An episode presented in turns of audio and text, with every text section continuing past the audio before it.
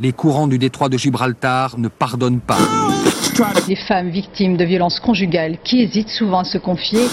Des dizaines de grandes villes du monde menacent d'être noyées. On peut faire tellement plus. Peut-être sauver ce monde. So Good Radio.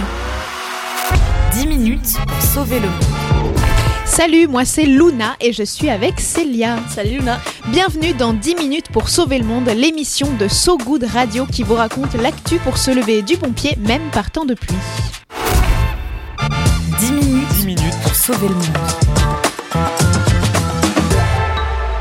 So Good Radio. So Good la taxation des SUV à Paris vient-elle de couper la capitale en deux? Et oui, malgré une faible participation au scrutin, à peu près 5%, les Parisiens se sont prononcés. 54,5% des voix ont voté contre les SUV, c'est-à-dire pour le triplement, le triplement des tarifs de stationnement de ces derniers.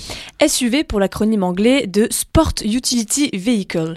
Et parmi ces voitures hautes, lourdes et volumineuses, les concernées par la taxation sont celles qui dépassent les 1,6 tonnes ou 2 tonnes pour une électrique, bref, de beaux bébés. Oui, les plus haut de gamme atteignent parfois les 2 mètres de large, ce qui les fait même dépasser des places de parking, de quoi concurrencer les bus et les camions, pas hyper pratique quand son vélo se trouve coincé entre les deux.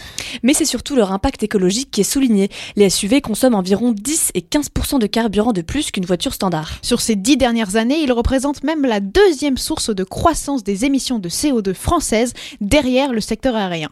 Pourtant, on ne cesse d'entendre à longueur de journée des pubs en leur honneur.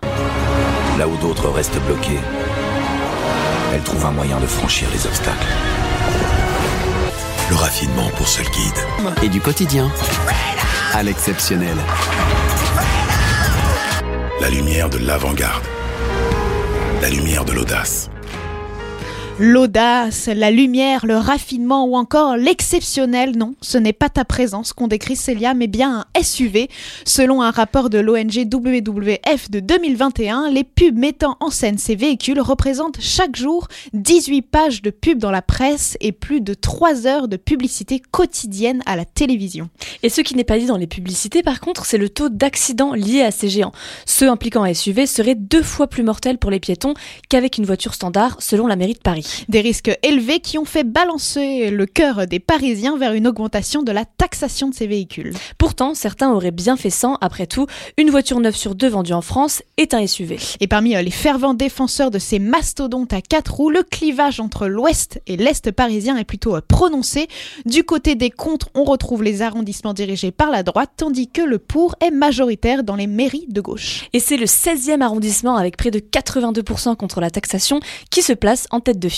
Résultat, les détenteurs de SUV devront bientôt payer 18 euros l'heure de stationnement dans les arrondissements du centre de Paris et 12 euros pour les arrondissements extérieurs.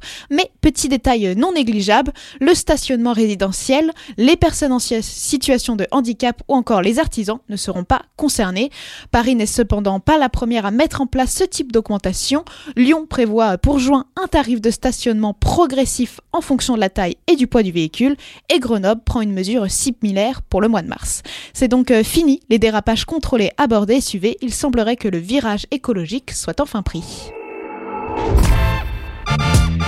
10 minutes pour sauver le monde. So Good Radio. So Good